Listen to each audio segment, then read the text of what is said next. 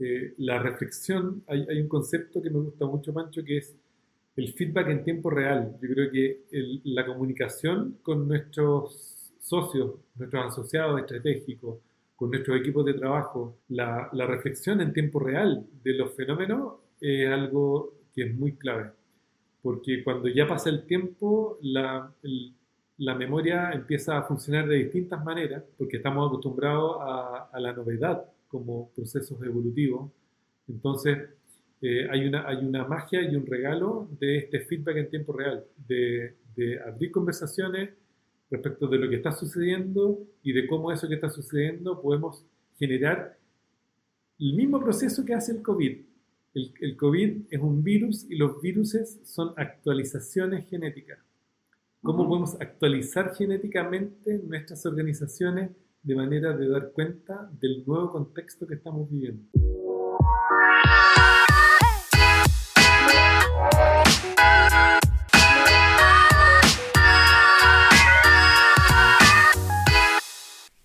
Antes de iniciar, te invito a que te suscribas al newsletter de cada semana donde encontrarás artículos y tips relacionados a la autogestión, incluyendo mi reflexión de la semana. Visita nuestro nuevo canal de YouTube. Mi invitado en este conversar es Ronald System. Es originario de Chile, es constructor civil y diseñó un doctorado autogestionado y abarca un gran aprendizaje en diferentes áreas, como el potencial humano, pensamiento sistémico, comunicación no violenta, permacultura, neurociencias cognitivas. Desarrolló una metodología colaborativa enfocada en la economía circular y en procesos regenerativos. Durante los últimos años ha profundizado en metodologías de aprendizaje transformativo para adultos y manejó proyectos con un enfoque regenerativo.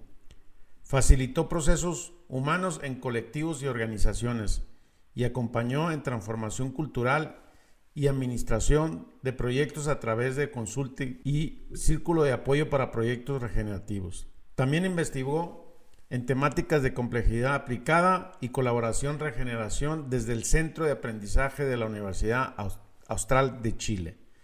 Amante de la naturaleza y la, agricultura, nuestro conversar está lleno de sabiduría y te recomiendo que puedas reflexionar y escucharlo con calma. Nuestro conversar fue sobre la conexión humana, sobre los procesos regenerativos y los estilos de liderazgo. Los dejo en este conversar con Ronald. Hola Ronald, ¿qué tal? Bienvenido a este conversar. Hola Pancho, muy, muy contento de estar acá contigo. Muchas gracias por la, por la invitación, por la posibilidad de poder ahí danzar un ratito juntos. Claro, y hace un momento hablábamos que, que es una manera de colaborar y, y co-crear juntos, porque yo soy el, el, anfitrión, tú eres el invitado, así que yo encantado. Genial, sí.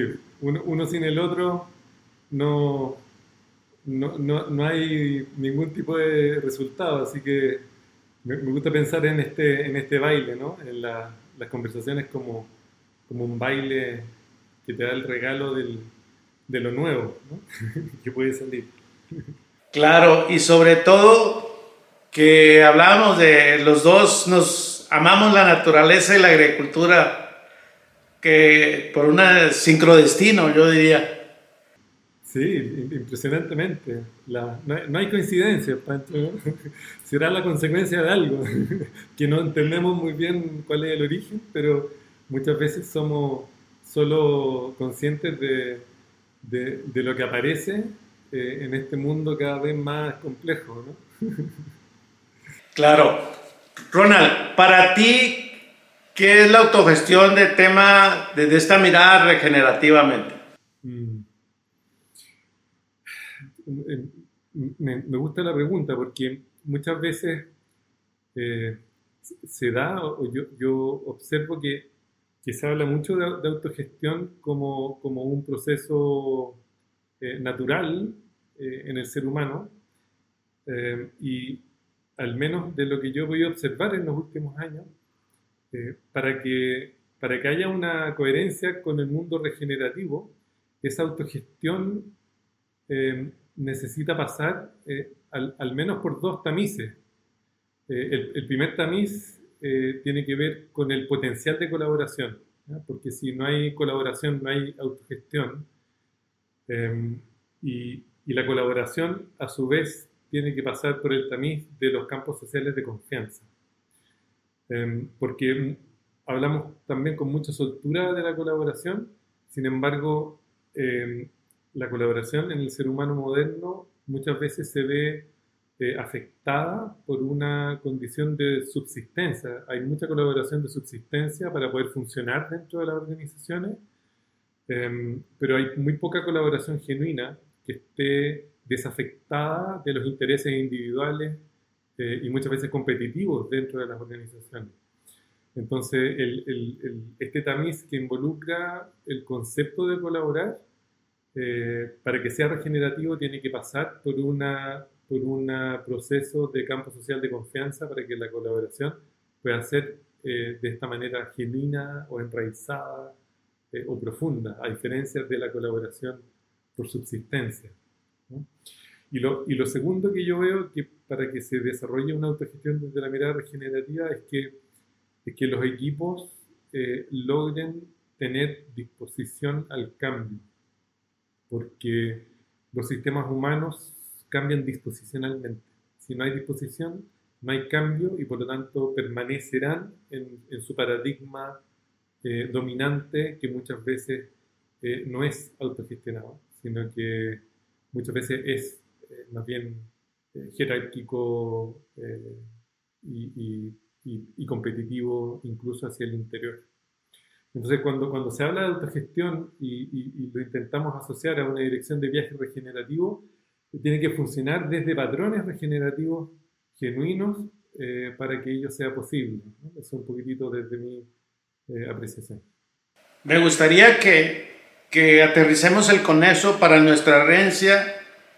¿Qué es el tema regenerativo? O sea, ¿cómo eh, lo, puedes, lo podemos, lo transmites tal cual para que les quede claro? Porque decir, ¿y de qué estamos hablando? Y, y entonces ahí, nos vamos a quedar todo. Genial, sí.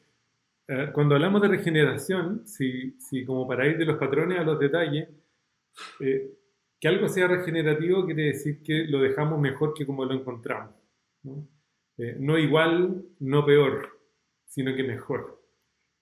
Quiere decir que ha habido un proceso eh, mediante el cual se ha logrado eh, desarrollar un potencial y, eso se ha manifestado. Entonces, cuando hablamos de, regenerar o de regeneración, eh, me encanta pensar como a nivel global como, como eso, ¿no? Como dejar el lugar mejor que como lo encontramos. Em, ahora, si lo, pensamos desde la mirada de la, evolución de, las organizaciones, por ejemplo, eh, podríamos decir, eh, y hay un gráfico muy, muy elocuente, muy interesante que, que desarrolló originalmente JT Lyle, que después lo mejoró la gente de Regenesis, Bill Reed en particular, y el, equipo de Regenesis, que habla de que em, si vamos de lo más degenerativo a lo más regenerativo, eh, partimos de organizaciones como, digamos, convencionales, eh, que ocupan mucho, un alto nivel de energía y al mismo tiempo generan un nivel grande de desperdicio y de externalidades negativas externalidades negativas que normalmente son pagadas por el mundo natural, por las comunidades marginales y por las futuras generaciones.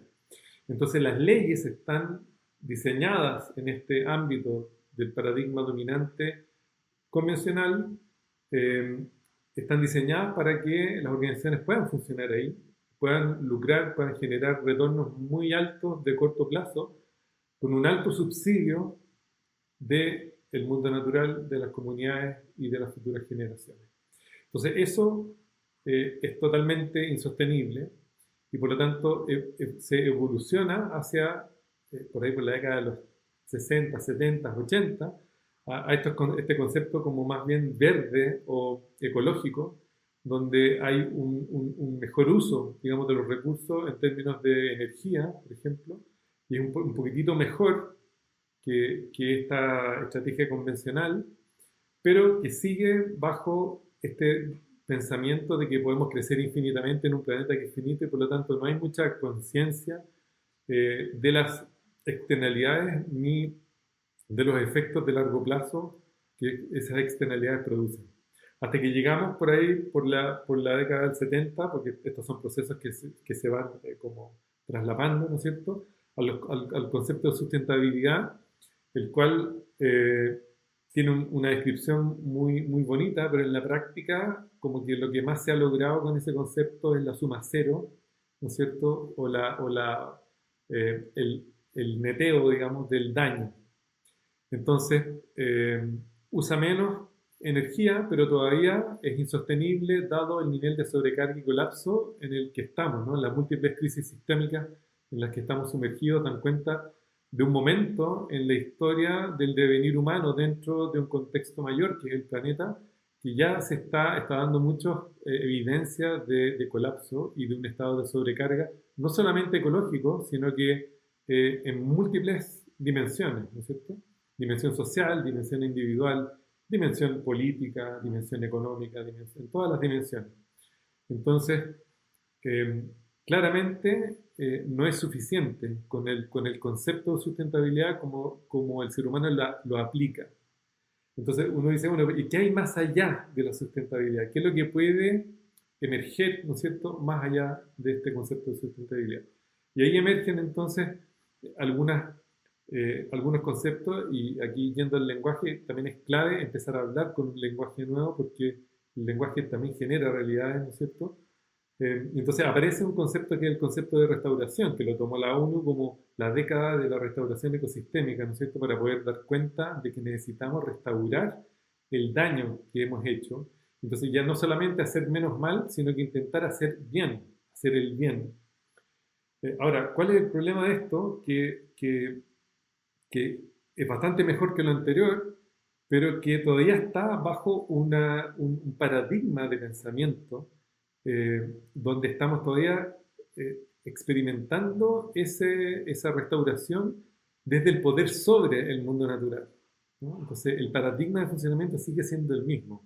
Entonces, eh, emerge un, concepto interesante que tiene que ver con el concepto de reconciliación entre ser humano y mundo natural, eh, que desde mi perspectiva es clave para poder reimaginar un mundo donde entendamos que todo lo que hacemos está anidado en un nido mayor que es la biosfera.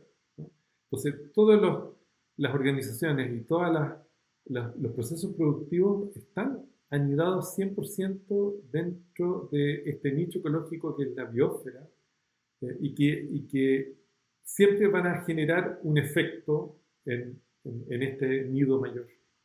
Entonces, si es que logramos, eh, eh, algunos hablan de reenamorarse del mundo natural, porque cuando uno ama algo, no le quiere hacer daño, sino que solamente le quiere hacer bien. Entonces, es muy lindo poder eh, mirarlo desde ahí, ¿no? De cómo el amor, de este dejar aparecer que, que, que habla Maturana, cómo podemos dejar aparecer el, ecosistema mayor en todo lo que hacemos, ¿no? Y cómo desde el mundo organizacional eso tampoco está separado eh, de la experiencia social. Entonces, cuando hablamos de regeneración, hablamos incluso de un pasito más allá, cómo podemos, después de reconciliarnos con el mundo natural, podemos desde, esta, desde este interser con el ecosistema mayor, resignificar eh, la presencia humana en la Tierra desde todo lo que hacemos, eh, en particular desde el mundo organizacional y económico, para poder eh, co-crear el mundo que queremos ver para las futuras generaciones. Entonces la, regeneración es al mismo tiempo una dirección de viaje eh, y al mismo tiempo una manera de estar en el mundo bastante más consciente de los efectos del poder hacerse cargo de esas externalidades negativas para realmente poder dejar el mundo mejor que como lo encontramos. Muy bien, eh, Ronald. Y como tú dices, es una buen danzar, ¿no? O sea, la, esta parte de la biosfera, nosotros las personas, y tenemos este mundo, un solo mundo, ¿no? Y esa parte regenerativa de, de dejarlo mejor de como lo encontramos, ¿no? Para las otras generaciones.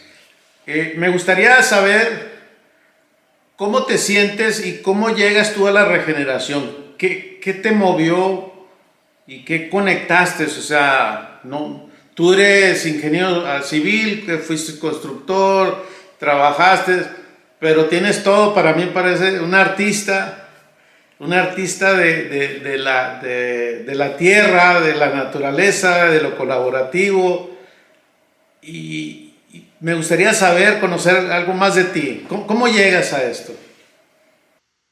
Gracias por la pregunta, Pancho. Eh, sí, a, mí, yo, yo desde, pequeño siempre tuve una relación bien, eh, bien cercana a la naturaleza. En mi casa había un árbol, había un, un durazno eh, donde, donde yo me refugiaba cada vez que tenía un poco de, un poco de angustia. Me, me, subía al durazno, tenía una rama que, era prácticamente un asiento, entonces eh, tengo muchos recuerdos de, de, de, mi infancia inicial donde, donde yo pasaba horas en ese, en ese árbol eh, y tenía posibilidad de, de, observar mucho el árbol mismo, ¿no? porque me metía dentro de su rama, como observar el árbol desde adentro.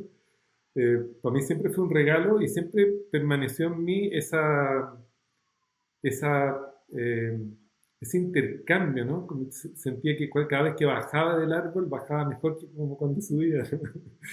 eso, eso en el tiempo fue como bien claro, como un, como un patrón. Cada vez que después, cuando fui, mayor y tuve, tuve hijos y cuando mis niños estaban eh, con alguna tensión, siempre nos íbamos a subir un cerro y siempre bajaban mejor, como que hay algo eh, en el mundo natural que, que, que genera cierta eh, armonía y eso en un proceso bastante inconsciente al principio, como que siempre fue como un factor común en mi, en, mi, percepción del mundo. pero bueno, uno, uno después va creciendo, va, empieza a estudiar y uno se va como eh, va caminando muchas veces en una, en una vorágine de, de expectativas y de, sueños. Eh, y nada, y llegué a estudiar construcción civil eh, y, y, trabajé, yo diría que con un, con un ¿cómo se llama? Un nivel de satisfacción bastante grande personal durante muchos años, hasta que llegó un momento en que un día amanecí con una pena muy grande, fíjate, como yo después, un poco después estudiando ecología profunda y, algunas otras cosas, me di cuenta de que lo que experimenté en un momento fue lo que algunos llaman el dolor por el mundo, como que me di cuenta de que había un, de que yo participaba de, un, de una, de, una manera de, de, de hacer negocio eh, que era bien inconsciente, ¿no? una, una, industria que representa una huella ecológica gigante eh, y, que representa también al mismo tiempo procesos eh, de, de, mucha basura ¿no? como, como resultado. O sea, uno, uno termina como una especie de escultura de lo que está construyendo y al mismo tiempo un, un, montón de escombros. eh, y entonces como que había algo que, que, yo sentía profundamente que no estaba bien, ¿no? Eh, incluso en, la manera de relacionarse, el mundo inmobiliario, eh, la competitividad, la, el, el, el, ganarle al otro, este, este mundo fundamentado en el ganar-perder. ¿no? Hay unos que ganan y hay unos que pierden, unos que llegan tarde o unos que no alcanzaron. Entonces, em, tuve la, la, la experiencia de, de de que había algo muy fundamental que no me estaba haciendo sentido a nivel de sistema. Un sistema, como James Cars llamaría, de, juegos finitos, juegos que tienen fecha de término, juegos que no se pueden jugar para siempre. Y eso me tocó muy profundo, eh, me acuerdo. Y, me acuerdo que eran los años, fueron años de, de crisis, 2008, 2009, donde empecé a hacer todas estas reflexiones y el, el 2010 eh, tuve la posibilidad de, estudiar permacultura eh, en un lugar muy maravilloso en Chile que es el Manzano. Y, y, pasamos el terremoto del 2010, fue un terremoto muy, muy fuerte que ocurrió en Chile. Y lo pasamos en comunidad y lo pasamos estudiando permacultura y sustentabilidad aplicada. Y, y tres días antes de que terminara el curso fue el terremoto. Y, y entonces lo que ocurrió ahí fue eh, muy mágico, porque eh, lo que vi suceder a nivel humano, éramos 60 personas entre adultos y niños que estábamos alojando en, un, bosque. Eh, ocurrió el terremoto a las 3 de la mañana y a las 4 de la mañana estaban, habían varios que habían emergido como líderes para poder revisar el campo, para tomar a los niños y llevarlos a otro lugar más seguro, para trasladar el, campamento a un lugar sin árboles. Y empezó a, a, ocurrir una autoorganización y una autogestión de un grupo humano que ya había construido un campo social de confianza muy grande y que, y que generó una estrategia de resiliencia tan bonita, tan eh, profunda, que, que, que me modificó tremendamente, eso por un lado. Y por otro lado, entender que la sustentabilidad no era una cosa teórica, sino que lo pudimos aplicar en tiempo real con todo lo que estábamos aprendiendo en esos días. Eh, teníamos comida de sobra porque teníamos, había todo plantado, eh, teníamos agua de noria manual, por lo tanto no necesitábamos la luz, la luz estaba cortada en todo Chile. Nos acostábamos cuando el sol se iba, nos levantábamos cuando el sol salía, reconectamos con los ciclos naturales. Eso fue otra cosa que que también me modificó, yo diría, estructuralmente. ¿no? Entonces, por, por, un lado, la resiliencia humana manifestada de una manera tan eh, bella, ¿no? y por otro lado, la sustentabilidad aplicada, manifestada de una manera tan armoniosa y tan pragmática. Eh, fue algo que, que, partió en mí un proceso de, de, de cambio paradigmático muy, muy profundo. Y de ahí en adelante partió para mí un nuevo viaje, ¿no? Fue como un, un renacimiento y una reinvención total de lo que yo estaba haciendo, eh, permeado ahora por, esta, por este camino de, de, la regeneración ecosocial. Y entonces yo diría que el 2010 partió este como, como viaje, yo digo sin retorno, porque eh, cuando un, un, un paradigma se modifica, se modifican tanto tus prácticas como tus teorías y, y estructuras, como tus éticas y principios. Entonces, cuando esa modificación de principios se sostiene en el tiempo, no hay retorno. Entonces, partí un, proceso eh, que hoy día agradezco profundamente de, de, haber sostenido en el tiempo, porque en algún momento, en algún momento lo pasé mal, porque transformé un montón de cosas en, en, mi, en mi, vida. ¿no? Eh, cerré eh, algunas empresas que estaba que era, con las cuales eh, ganaba mucho dinero y a veces perdía también, ¿no? porque el, mundo inmobiliario es bien cíclico, eh, pero, pero se abrió tan fuertemente esta, esta necesidad de volver a, a estudiar eh, que, que, quise estudiar un, un doctorado y no, no, no, hubo ni uno que diera cuenta de la necesidad real de aprendizaje y entonces yo patudamente digo que, que diseñé mi propio doctorado autogestionado siguiendo a la gente que me hacía sentido en función de las necesidades de aprendizaje que yo iba teniendo. Entonces empecé a, a destinar eh, una semana al mes de, en los siguientes siete años para poder seguir a gente que me hacía sentido y a conocer de la, desde la fuente ciertas metodologías y prácticas eh, y poder ir eh, construyendo un, un, un, una caja de herramientas que me pudiera servir para esto que estaba experimentando tan profundamente. ¿no? Entonces, eh, eso un poquitito, Pancho. Un cambio. Claro, muy interesante tu historia y cómo, y cómo conectas y cómo te reconectaste, ¿no? Y eso es lo más interesante. Y ahorita hablabas de metodologías. Tú desarrollaste una, una metodología colaborativa. Esto aplicado a empresas autogestionadas, o TIL, o Senco, Holocracia, Sociocracia ¿Cómo es esta metodología y tú cómo la aplicas? Eh, porque pues eres agricultor, ahora estás en una organización. ¿Y cómo es que lo vives? Esta metodología me gustaría como conocer los principios y, cómo lo vives. Sí, eh, yo, yo tuve la suerte, te voy a contar un poquitito cómo llegué a, a generar una, una metametodología porque nunca, nunca, está, nunca fue parte de lo que, de lo, yo eh, hubiese querido hacer, o sea, no era, no era parte de un plan, ¿no? Eh, pero yo tu, tuve la suerte de, que el año 2014 eh, me, invitaron a participar de un proyecto muy bonito en la Universidad Austral de Chile, que queda en Valdivia, en un centro que se llama Centro de Emprendizaje, que mezcla emprendimiento con aprendizaje. Y, me, y, parte del proyecto, que era un proyecto internacional de ocho universidades, implicaba poder construir un, un, un curso optativo para, para poder estudiar eh, estrategias de colaboración y regeneración en un contexto de transdisciplina aplicado a proyectos reales de territorio. Eh, y al mismo tiempo, eh, en ese momento, tú debes conocer a Manfred Max Neef, un economista que, que desarrolló la, la, ¿cómo se llama? la, teoría del de, desarrollo a escala humana y las necesidades humanas fundamentales, y, y pude trabajar con él paralelamente en el, en el, en el Magíster de Desarrollo a Escala Humana y Economía Ecológica eh, durante cinco años. Entonces, los dos procesos duraron cinco años. El, el, estudio de, de, cuáles son las condiciones que se van creando para, para provocar colaboración en equipos de trabajo eh, y, esta como apreciación de, de, lo que iba descubriendo eh, en contextos de, desarrollo. ¿no?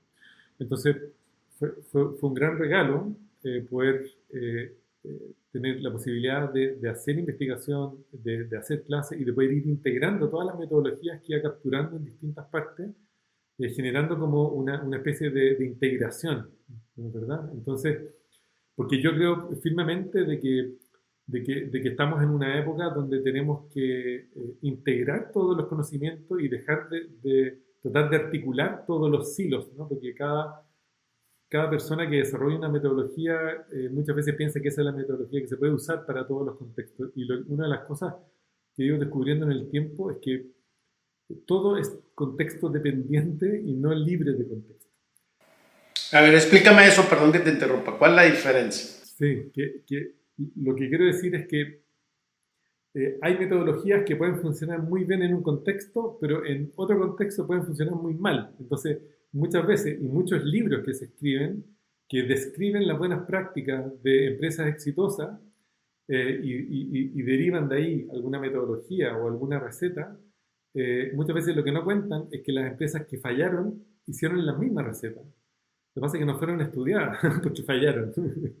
Eh, entonces, eso lo, que dice eso es que en realidad lo que hace la diferencia muchas veces es el contexto, ¿no? el contexto, los contactos, el, momento histórico, el momento local. Entonces, eh, yo soy un ferviente, eh, creo fervientemente en que la observación de los contextos es, mucho más relevante que la metodología que tú aplicas. Porque si tú logras observar el contexto, puedes derivar eh, metodologías o integrar metodologías que, sean, que hagan más sentido para ese contexto. ¿Me explico? Entonces, por eso hablo de de que, de que la contexto dependencia es, es, muy relevante.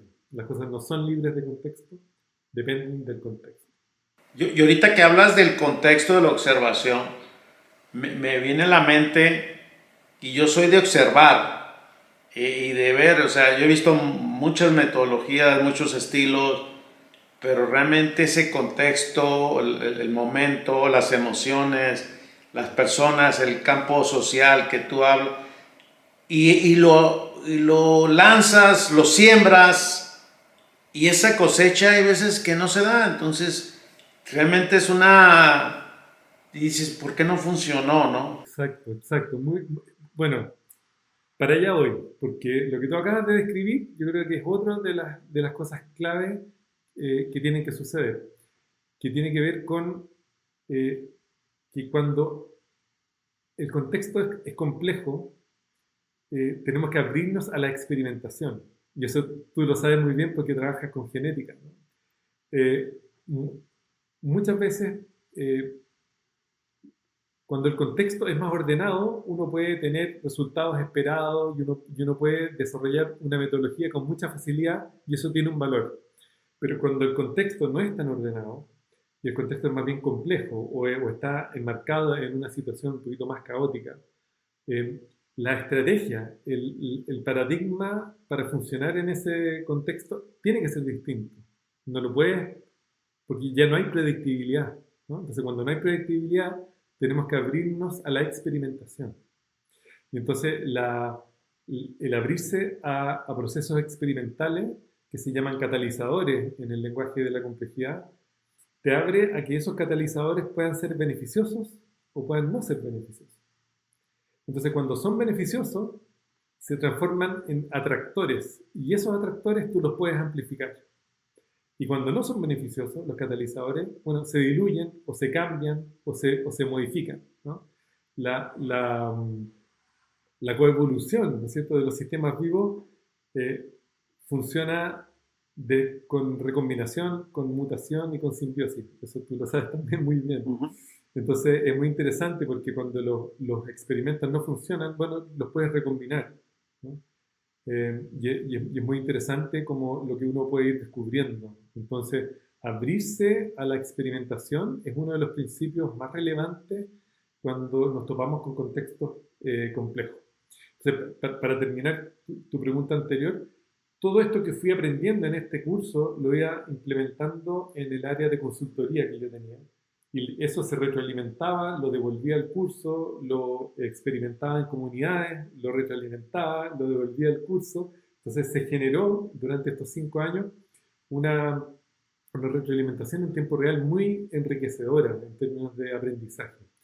Y entonces en, en, un par de, de, intervenciones organizacionales, eh, me acuerdo que hicimos una con un amigo mío en un colegio, eh, más o menos grandote, eh, acá en Santiago de Chile, y, y, trabajamos en eh, el, el, eh, ¿cómo se llama? el dominio de, de, de, de y kinder, que era eh, un lugar donde había una problemática específica. Trabajamos un año y medio con ellos. se, se, hubo potencial de colaboración, hubo disposición al cambio, generamos trabajo autogestionado, hicimos planificaciones participativas y, las problemáticas se fueron transformando y la verdad que quedó, eh, el resultado final fue muy interesante para el colegio, tanto que el rector armó un nuevo pilar del colegio que le llamó pilar de colaboración y puso como eh, encargado de ese pilar a la representante de Prekinder y Kinder, eh, que era la persona que nos contrató para hacer el, proceso. entonces, lo que ocurrió ahí fue que el rector me dijo, oye, quiero presentarle los resultados de lo que hicimos al resto de los, de los directores de colegios de Chile, eh, de, ese, de, de, los colegios, que era un colegio alemán. Eh, entonces me dijo, entonces necesito que le presentes la metodología que usaste. Y lo que yo había hecho era, era un proceso totalmente emergente, ¿no? Trabajando con ciertos patrones. Entonces lo que hice fue eh, organizar estos patrones, y, llevarlo a un contexto de metametodología donde caben varias metodologías adentro. Entonces, esa es la, es la metametodología a la que tú eh, te referías eh, antes, ¿no es cierto? Y le llamé, pues llamarlo de alguna manera, la metodología de los campos sociales coherentes, porque lo que se produjo eh, en esa y en varias otras intervenciones sucesivas era que se generaba una coherencia beneficiosa muy asociada a direcciones de viaje regenerativo, donde se producía una regeneración social al interior de la organización. Y eso daba como resultado un aumento en la percepción de toda la organización y la vinculación de la organización en su ecosistema eh, mayor. Entonces se, generaba como eh, una especie de, círculo virtuoso porque la organización ya se hacía cargo de las comunidades, se hacía cargo de todas las externalidades, en un contexto de bienestar social eh, en esta dirección de viaje regenerativo. Entonces, esta metametodología que, que está asociada a procesos de colaboración genuina, eh, las llamé eh, esta metametodología de los campos sociales coherentes. Cuando hablas de colaboración genuina, hasta se me hace una palabra muy profunda y muy fuerte. ¿A qué te refieres con, con, con esto. Sí. Eh, mira, te lo voy a ilustrar con, con, con algunos ejemplos. Algunos equipos de, de algunos proyectos eh, en organizaciones, en, en, la academia, en comunidades, eh, cuando tú observas que hay potencial de colaboración, cuando observas que hay disposición del, del, del grupo al cambio, yo los entreno en metodologías participativas y colaborativas. Les, los, los capacito en eso. Porque hay potencial y porque hay disposición. Y eso genera una coherencia que yo llamo la coherencia beneficiosa. Ahora, hay otro tipo de coherencia de, de, grupos que en vez de eh, funcionar desde la colaboración, funcionan desde la jerarquía, funcionan desde el miedo como emoción fundamental del campo social, eh, funcionan desde la manipulación y el control. Y eso genera también una coherencia, que yo la llamo coherencia degenerativa, en vez de llamarla coherencia regenerativa o beneficiosa, la llamo coherencia degenerativa. Porque la tendencia de esos grupos sociales es a estados de sobrecarga. se aumentan las licencias, eh, la gente se sale de los proyectos, la gente se, se trata de, trata de, de, acá le llamamos a cerrucharle el piso al, al otro. Eh, entonces se produce una serie de fenómenos de comportamiento humano que son eh, muy degenerativos. Entonces a ese grupo, solamente para, para este contexto de, de prueba, de, investigación, los entrenábamos en, en, en, herramientas eh, jerárquicas y de, y de, control. ¿no? Entonces maximizábamos esa coherencia, por un lado, y en los grupos de, eh, donde había eh, potencial de colaboración, maximizábamos la, la colaboración. Bueno, el, el, resultado final de los grupos que lograron colaborar genuinamente, porque cuando hablamos de colaboración genuina, primero hablamos de campos sociales asociados a la emoción de la confianza. Eso ya cambia mucho porque cuando hay confianza hay creatividad, por lo tanto la, el diseño de las soluciones de las problemáticas es infinitamente más grande, eh, con mucho más potencial, eh, mucho más fluido. Son grupos que entran en procesos de flujo, de alto flujo, alta capacidad con alto desafío, genera un estado de flujo con mucha facilidad. Y, lo otro que ocurría, que también es clave, hay algunas otras cositas que son clave, los estilos de liderazgo eran mucho más eh, del liderazgo participativo, de liderazgos situacionales, de liderazgos eh, dinámicos. ¿Qué significa eso? Que cuando había alguien preparado para liderar una etapa del proceso, emergía y el resto le daba la posibilidad a esa persona que emergía como líder situacional de que eh, se expandiera en todo lo que quisiera.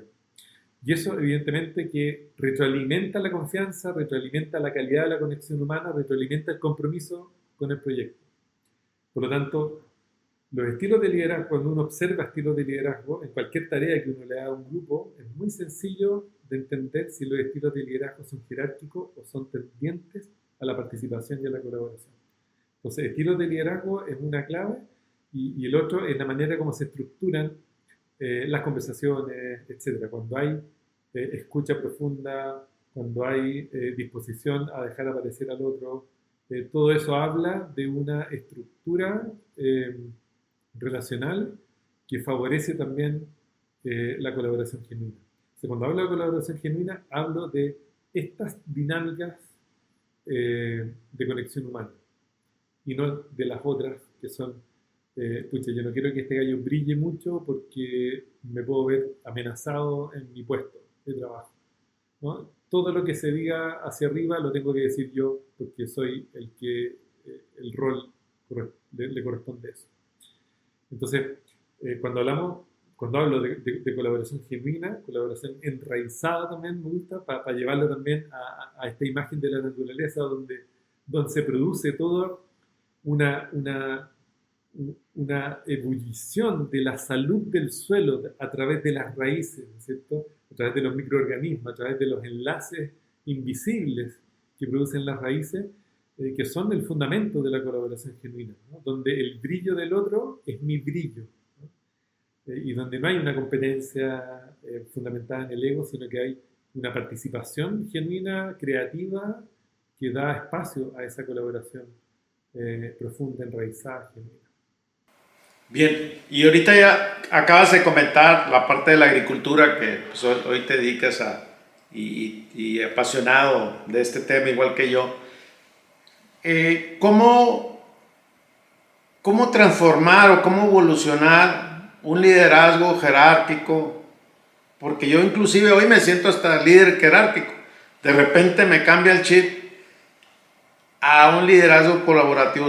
Tu experiencia basada en la agricultura, e, esto, ¿cómo es la manera más sencillo de, interpretarlo y hacerlo y reconectar con eso? Sí.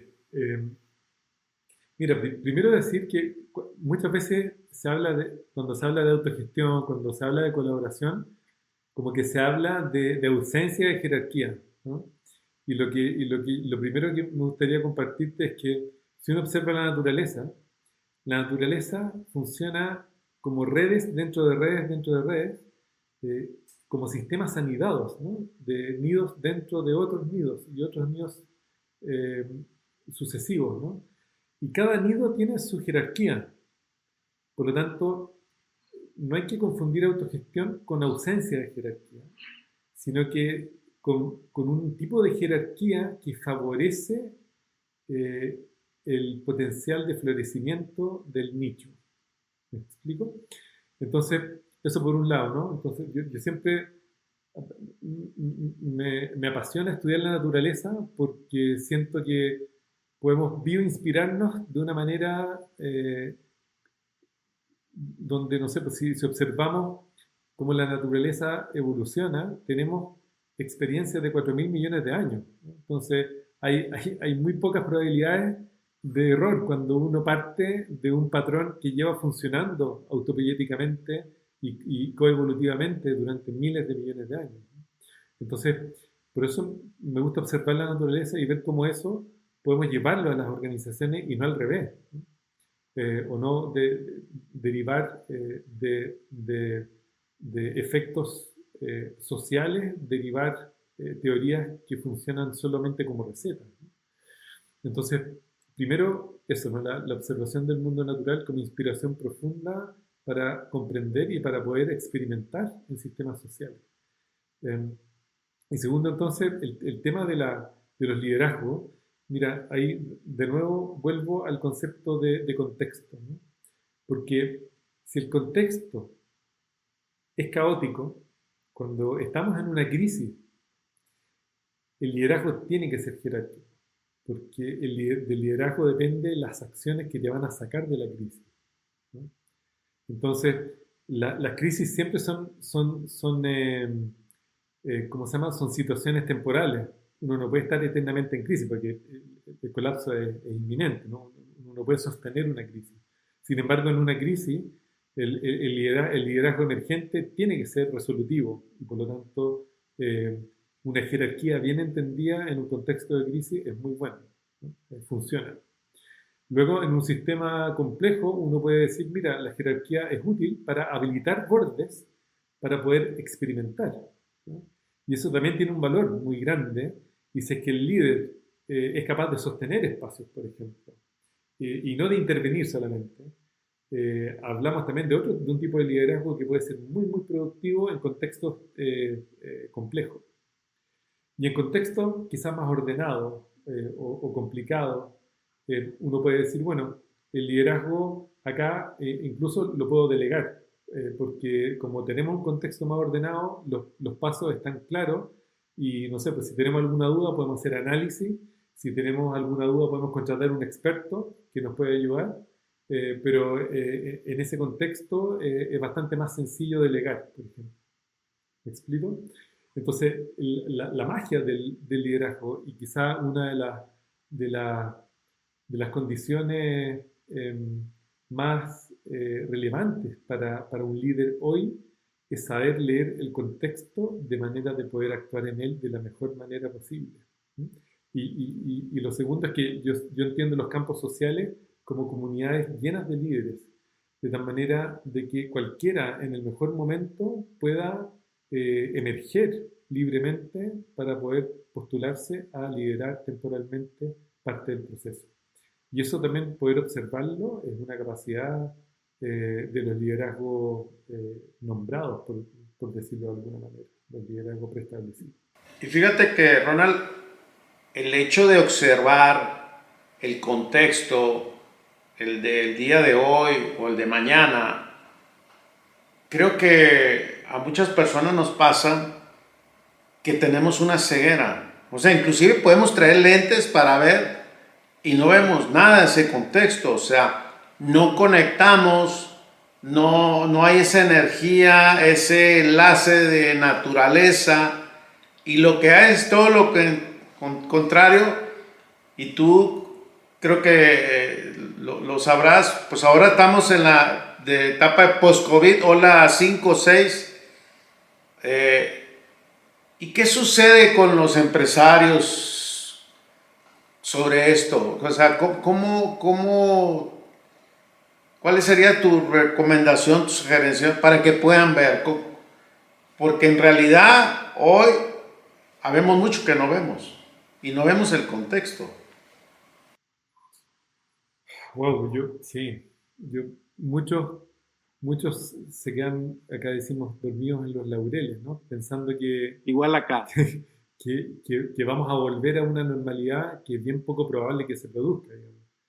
Em, entonces, claro, cuando, uno mira el fenómeno del, del COVID, lo que, lo que yo he visto es emerger un sinnúmero de, de, de nuevos actores en distintas áreas, por un lado, eh, y en distintos eh, niveles de escala de, proyectos y de emprendimiento. Em, entonces, eh, todo el desarrollo virtual, toda la, capacidad de mejora en las logísticas, toda la, posibilidad de poder rediseñar la manera de interactuar entre los equipos de trabajo con la virtualidad. Son todas manifestaciones de, de ciertas prácticas que, que, se masificaron de un día para otro eh, y, que, y, que, eh, y, que, hay que saber leer, ¿no? ¿Cuál, cuál, cuál va a ser la nueva mejor ecuación para el trabajo laboral? ¿Será volver 100% a la presencialidad? ¿Será tener una mezcla? Eh, ¿Será estar 100% en la virtualidad si es que las condiciones lo, lo permiten? Yo creo que la reflexión, hay, hay, un concepto que me gusta mucho, Pancho, que es el feedback en tiempo real. Yo creo que la comunicación con nuestros socios, nuestros asociados estratégicos, con nuestros equipos de trabajo, eh, la, reflexión en tiempo real de los fenómenos es algo que es muy clave. Porque cuando ya pasa el tiempo, la, memoria empieza a funcionar de distintas maneras, eh, porque estamos acostumbrados a, a la novedad como procesos evolutivos. Entonces, eh, hay, una, hay una magia y un regalo de este feedback en tiempo real, de, de, abrir conversaciones respecto de lo que está sucediendo y de cómo eso que está sucediendo podemos generar el mismo proceso que hace el COVID. El, el COVID es un virus y los virus son actualizaciones genéticas. ¿Cómo podemos actualizar genéticamente nuestras organizaciones de manera de dar cuenta del nuevo contexto que estamos viviendo? Entonces este concepto de actualización genética creo que es muy clave, basado y fundamentado en la retroalimentación en tiempo real de lo que está ocurriendo, eh, porque muchos ojos ven más que, dos. Entonces eh, necesitamos eh, como aumentar los cortes del prisma, sobre todo en, cuando hay mayor incertidumbre. Mientras más cortes tenga el, espejo, más luz en distintas direcciones puede entrar. Entonces tenemos que dejar entrar la luz como metáfora en, estas épocas de oscuridad. Eh, y eso ocurre aumentando la, cantidad de, puntos de observación. Entonces, aumentar la conexión humana, aumentar la retroalimentación, aumentar eh, las estrategias de actualización genética organizacional. De todo el contexto. Y me gustaría que pasemos a este tema de Humberto Maturana. Sé que le hiciste un homenaje el año pasado y me gustaría saber qué aprendizaje te dejó Humberto en toda esta sabiduría que, como te comenté, que también tuve oportunidad de conocerlo y estuve en tu país. ¿Para ti qué significa? Mira, Eh, yo, yo, creo que, que bueno, tuve la posibilidad de, de, hacerle una entrevista en, en, un podcast que podemos aprovechar de, compartir, que se llama Cuando la Tierra Habla, un podcast de, la era sur y aldea nativa, eh, dos unidades del grupo donde yo trabajo la mayor cantidad de tiempo hoy día. Y, y, fue muy bonito poder eh, hacerle un homenaje en su cumpleaños número 92, que fue su último cumpleaños, eh, y, y, probablemente debe ser el último podcast que, que alcanzó a, grabar. Em, y, fue muy fascinante todo, todo el proceso eh, de, de, de, abrir conversaciones primero con, con Sebastián Gaguero, de Matrística, y finalmente poder incorporar a Humberto en, en esta conversación. Em, para mí, eh, yo, yo, yo, conocí el trabajo de Maturana eh, eh, hace hartos años atrás, pero yo diría que un poquitito más en profundidad por ahí por el año 2011, 2011, 2012, donde, donde leí varios textos de él y, y algo, quizás una de las cosas más relevantes, fue caer en la cuenta de que de que la reflexión es un proceso de, de una vitalidad eh, enorme. Y que cuando reflexiono cambia mi emoción y cuando cambia mi emoción cambia mi mundo. Eso, eso, e, esa, esa secuencia eh, fue, fue un, gran regalo para mí porque, porque como que la reflexión apareció como una herramienta eh, tremendamente relevante en mi vida. Y, en el proceso que yo estaba teniendo en esos años, de, de cómo resignificar y, y repensar eh, mi manera de estar en el mundo y mi manera de manejar proyectos, eh, fue probablemente el, el, puntapié inicial para poder sumergirme en algunas otras partes de, su, de sus aportes en, en, el trabajo de él, en el trabajo de Varela también mucho, desde la fenomenología y desde la neurofenomenología. Eh, fue, fue un regalo gigante, eso. Segundo, probablemente em, entender de que los cambios muchas veces se producen en función de lo que uno quiere conservar. Eh, entonces, el énfasis en la conservación para mí fue otro regalo gigante, porque yo nunca había eh, entendido eso desde la mirada de las teorías de cambio. Entonces, ¿qué es lo que necesitamos conservar ¿no? como especie para poder caminar hacia un mundo regenerativo? Eh, fue, fue, fue, parte de, la, de los cuestionamientos que, que empecé a hacerme, ¿no? Entonces, de hecho, eh, eh, lo, incorporé tanto eh, en, en, mi, en mi reflexión respecto de los cambios paradigmáticos que, desde ahí en adelante siempre hablé respecto de qué es lo que queremos conservar, ¿no? Cuando hacemos un cambio. y eso creo que, también tiene, tiene un valor infinito. Yo creo que es un regalo infinito que le dejó al mundo. Lo otro que, que también recuerdo eh, que, que, para mí fue, fue, muy clave es que, es que la historia sí importa, ¿no? Hay, hay, hay todo un tema eh, coevolutivo que, muchas veces dejamos pasar eh, y, que, que, yo creo que es, es, relevantísimo para poder eh, comprender el potencial, ¿no? Y, y, y en, el, en, el, en el último libro que que el concepto de con la Jimena Ávila habla un poquitito, da cuenta un poquitito de eso. Y incorpora el concepto de regeneración también asociado eh, a las estrategias de, de, dejar aparecer, a las estrategias del emocionar, del amar eh, y, de, y, de, y, de, y, de, y, de, la armonía eh, ecológica de Gaia como, como un fundamento de la regeneración, ¿no? como conservar la armonía ecológica de Gaia como, como, como quizá uno de los grandes eh, eh, deseos eh, que lo manifestó en, el podcast. Y, y, como eso da cuenta de, de cómo estaba tan incorporado en él este concepto de regeneración, ¿no? desde, desde su concepto de autopoiesis original hasta la regeneración como, como fundamento de esta armonía ecológica de Gaia, como armonizar la antropósfera y la biosfera, de una manera que permita la conservación del vivir de los seres vivos. Entonces, pucha, son infinitos los aprendizajes, así se me ocurre como compartirte eso, pero ahora, además de todo lo que tiene que ver con lo, con lo biológico, cultural y con, y, con todas las derivadas de la autopoiesis en, en, el mundo de las comunicaciones y de las conversaciones como de segundo y de tercer orden. Eh, todo el trabajo de Luhmann y de, todos los que como aprovecharon la, la, la, la, la autopoiesis molecular para poder extrapolarlo a otras áreas de conocimiento y de desarrollo del ser humano eh, que han sido también súper interesantes de, de observar. Ronald, ¿cómo describirías para las personas que están, audiencia, están escuchando este episodio? Seguramente que la palabra autopoiesis no es común. Eh, y para interpretarlo y digerirlo, ¿cuál sería la mejor forma de, de compartirlo desde tu mirada?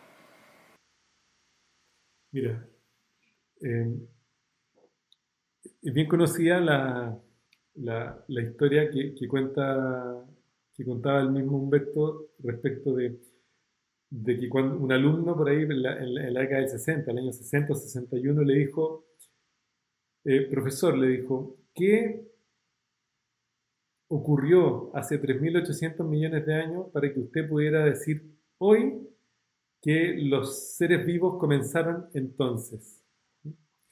Entonces Maturana le responde algo así como, mira, no, no tengo la respuesta ahora, pero pero si, si vuelves, el, no sé, el, próximo año al curso quizás eh, pueda tener alguna, ¿no? Y entonces ahí parte su reflexión respecto de qué es lo que tiene que estar sucediendo ahora, ¿no?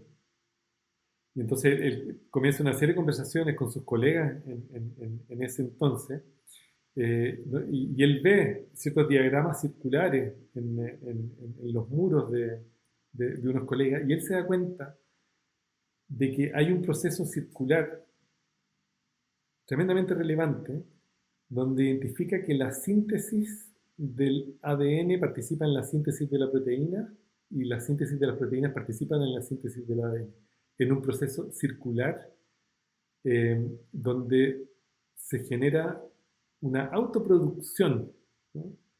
Eh, es como si se, produjera una fábrica de, estos, eh, de esta síntesis de ciclos recíprocos en un flujo de moléculas. Síntesis de recíprocas de, de, ciclos en, un flujo de moléculas. Entonces, lo, que él dice, bueno, por un lado eso es todo, ¿no? Eh, y, por otro lado está la complejidad de que, bueno, eh, eso, eso, eso se genera de forma espontánea y entonces emerge algo que es muy difícil de explicar, ¿no? Pero lo que él logró identificar fue que eh, desde la mirada de los procesos, el proceso, em,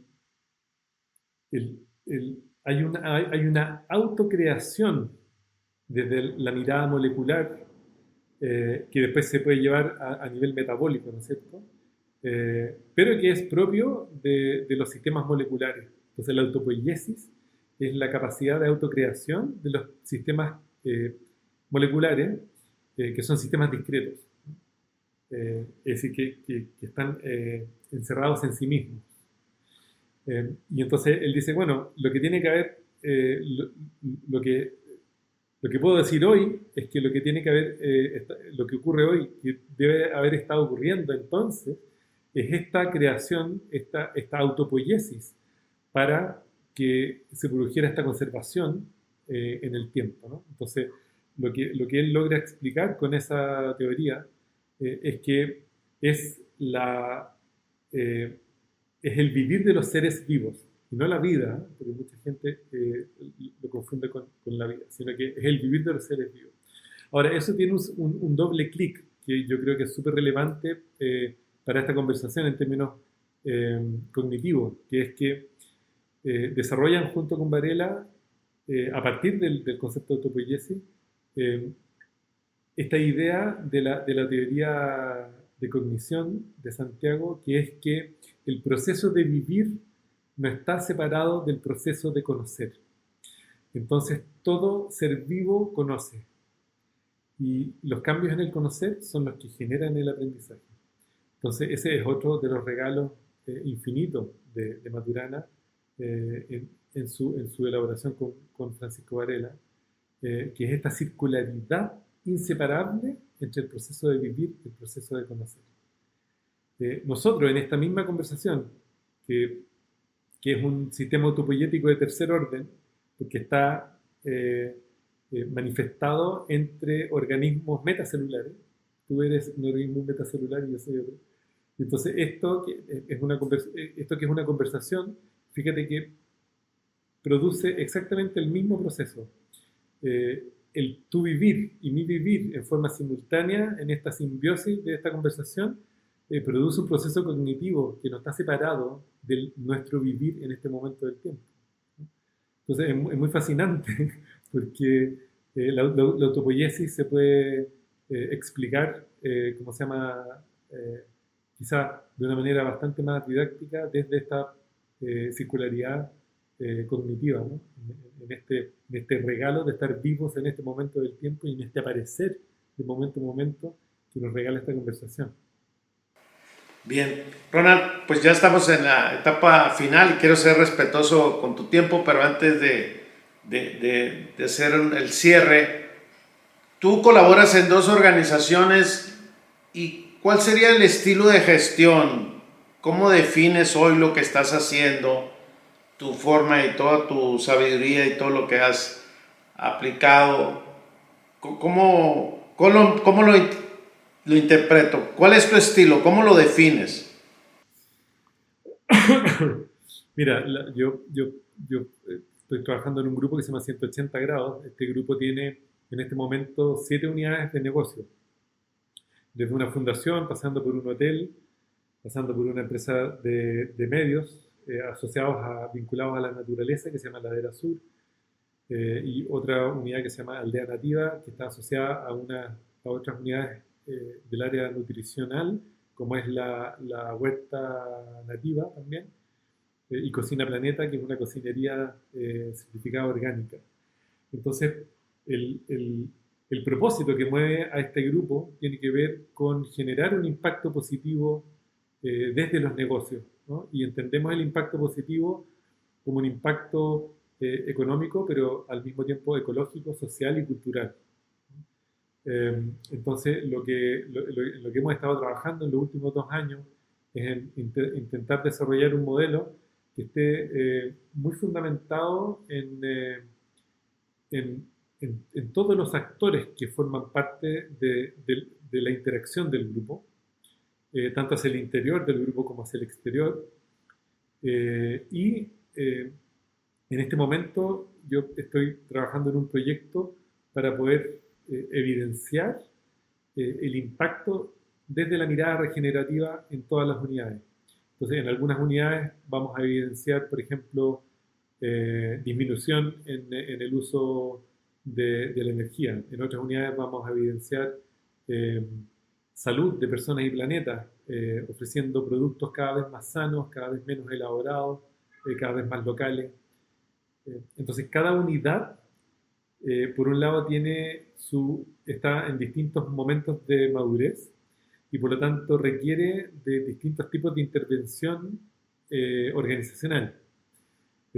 con esto lo que te quiero decir es que no hay un solo estilo de gestión, sino que hay una dirección de viaje regenerativo y nos vamos adecuando a cada contexto de cada una de las organizaciones para poder discriminar de la mejor manera posible, como te explicaba al principio, eh, tratando de entender desde el mejor paradigma eh, que representa el presente organizacional nuestra manera de intervenir. Entonces hay algunas donde nuestra intervención es un poquitito más eh, top-down, o un poquitito más, más, más, jerárquica, por llamarlo de alguna manera, y otras donde hay mucha más apertura a las conversaciones y a las colaboraciones eh, dentro de la, de, la unidad. Entonces, es muy variable en función del momento organizacional, del contexto del negocio eh, y de eh, los estilos de liderazgo que existen en la organización. Ya, bien, perfecto. ¿Qué recomendarías a, a los emprendedores, empresarios, colaboradores que, que quieren hacer este, estas prácticas, estos principios de regeneración, ¿cuál sería tu, tus sugerencias para que... Sí, eh, mira, eh, uno, de los hallazgos que, tuvimos después de estos cinco años de, observar eh, grupos eh, en esta intención de, colaboración genuina, nos dimos cuenta de que hay un patrón muy interesante que une, eh, lo llamamos el, el, patrón de la coherencia beneficiosa o la coherencia regenerativa, que une cuatro grandes dominios organizacionales. Esos cuatro grandes dominios son la conexión humana, eh, muy, muy dependiente de la calidad de los espacios que se abren para poder generar eh, conexión genuina y conexión eh, como, como el descubrimiento de lo más humano de lo humano. ¿no? Yo siempre me acuerdo del, del, del, ejemplo de, de, la, de la empresa de la familia Álvarez, ¿no es cierto?, donde están muy abiertos a esas conversaciones y, a la, y la, están muy pendientes de la calidad de la conexión humana. ¿no? Entonces, eso eh, es materia prima para poder construir campos sociales asociados a la emoción de la confianza. Entonces, conexión, confianza es el segundo dominio asociado a los campos sociales. Colaboración genuina, si es que los campos sociales eh, se logran generar eh, esta emoción de la confianza, pueden pasar a, poder colaborar genuinamente y lo que produce la conexión, la confianza y la colaboración genuina es un compromiso muy profundo eh, con la organización, con el otro y con la misma gente que llega eh, eh, como con, con, todo su potencial a entregarlo a la organización. Entonces, este, este patrón de conexión, confianza, colaboración, compromiso genera este, esta coherencia regenerativa, beneficiosa, organizacional, que yo diría que eh, fue uno de los grandes descubrimientos para poder caminar en una dirección de viaje regenerativo y para poder mejorar eh, la condición social eh, de las organizaciones. Perfecto, Ronald, pues muchas gracias por compartir tu sabiduría. ¿Dónde te pueden localizar en las redes sociales? ¿Dónde estás activo? Miren, en redes sociales me, ubican en, Instagram, Sistec Ronald, como mi apellido y mi nombre.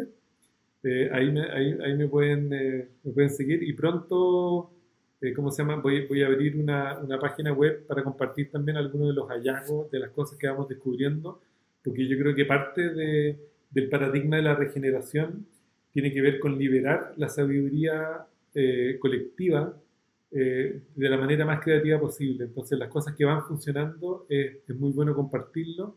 Entonces probablemente en marzo voy, voy a, subir la página, se llama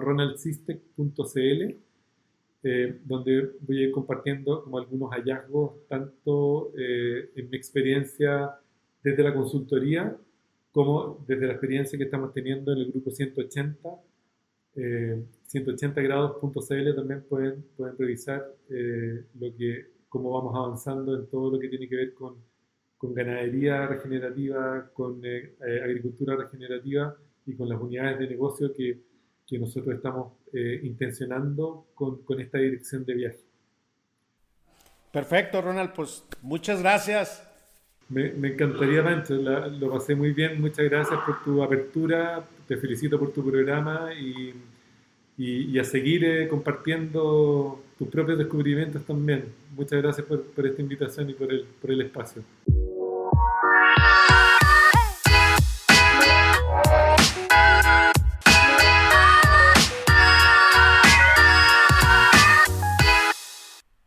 Mi aprendizaje fue, la clave de un líder es saber interpretar el contexto basado en la observación. Coincido totalmente con Ronald, que seguramente nos pasa a muchos de nosotros que realmente no vemos el, entorno y el contexto de lo que sucede en nuestro día a día. Si te gustó este episodio, te invito a que lo compartas y nos califiques con 5 estrellas en Apple y Spotify.